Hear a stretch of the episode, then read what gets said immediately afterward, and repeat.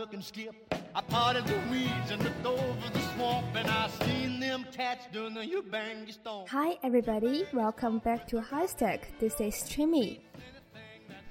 Hello，大家好，欢迎回到海学科技，我是吉米老师。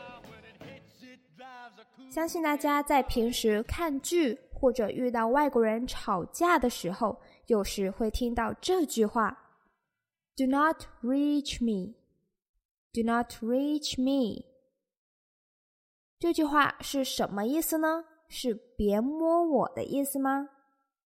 哎，如果你这样想的话，这误会可就大了。这句话的意思其实是别联系我。Reach 这个词除了伸手的意思之外，还有一个生意，就是和某人联系的意思。所以，如果外国人跟你说 “reach me”，“reach me”，意思就是叫你电话联系他，或者发邮件联系他的意思。我们来看一个句子：I have been trying to reach him on the phone all day but I cannot get through. I have been trying to reach him on the phone all day, but I cannot get through. 我一整天都在打电话联系他，但是打不通。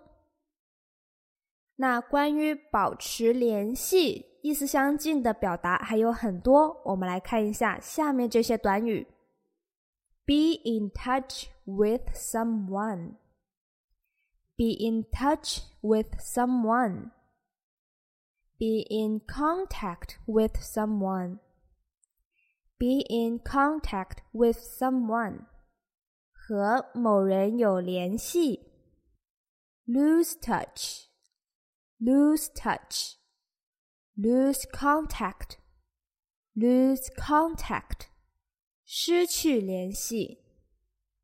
keep in touch, keep in touch，保持联系。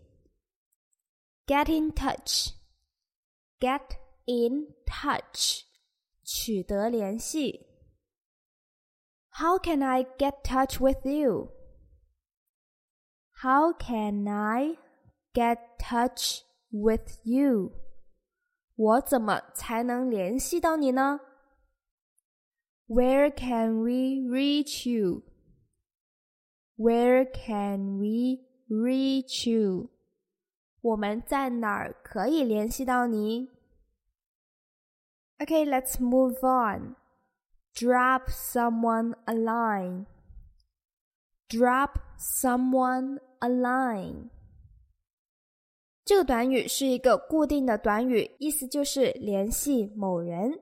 记得联系我，用这个短语就是 Remember to drop me a line. Remember to drop me a line. 那在以前通讯还不发达的年代里面，联系亲友总是要靠信件。邮差呢，把信丢进信箱的这个动作和画一条线的动作很像。所以啊，drop me a line 的原意其实就是写封信给我。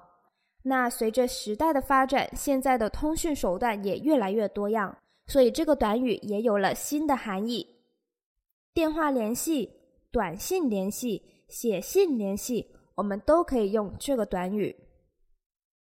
For example, I heard that you will move away. Drop me a line when you settle down. I heard that you will move away. Drop me a line when you settle down. 听说你要搬走了， 安顿好了记得联系我呀。Next one, reach for the moon. Reach for the moon. 设立极高的目标。尝试达成非常困难的目标。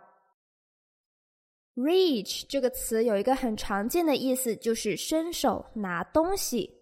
Reach for the moon 字面上看就是伸手摸月亮的意思，但是这么理解还不完全对。想一想，一个想要摸月亮的人，可以理解为有九天揽月之志的人，可以说是志向很远大了。所以，reach for the moon 有敢于梦想、设立宏远目标的含义。不过呀，月亮离我们人类太遥远了，有可望不可及的感觉，所以摸月亮更是不可实现的目标。于是，这个短语有时候也可以作为贬义，形容一些心比天高的人在追求一些得不到的东西。For example, my parents always taught me to reach for the moon when I was growing up, that I could do anything I set my mind to. My parents always taught me to reach for the moon when I was growing up that I could do anything I set my mind to。在我的成长过程中，父母总是教我设立宏远的目标，并且告诉我，只要下定决心，没有什么事情是做不到的。那我们刚才都在说跟别人保持联系。